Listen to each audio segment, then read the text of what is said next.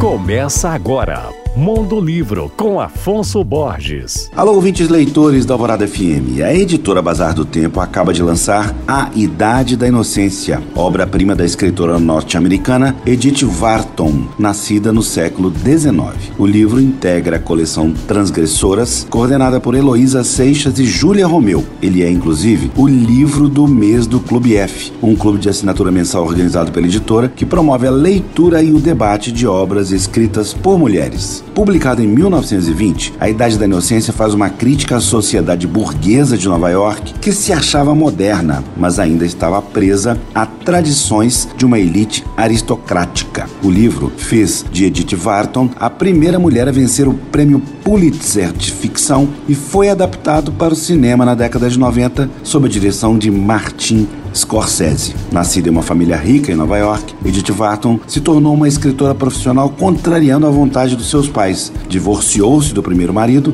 e mudou-se para a Europa, onde viveu os horrores da Primeira Grande Guerra. Ela é autora de uma vasta obra, incluindo romances, contos, poesia e narrativas de viagem. Eu indico o seu livro, A Idade da Inocência. Meu nome é Afonso Borges, Instagram arroba Mondolivro e você pode ouvir e baixar todos os podcasts que eu falo no site alvoradafm.com.br.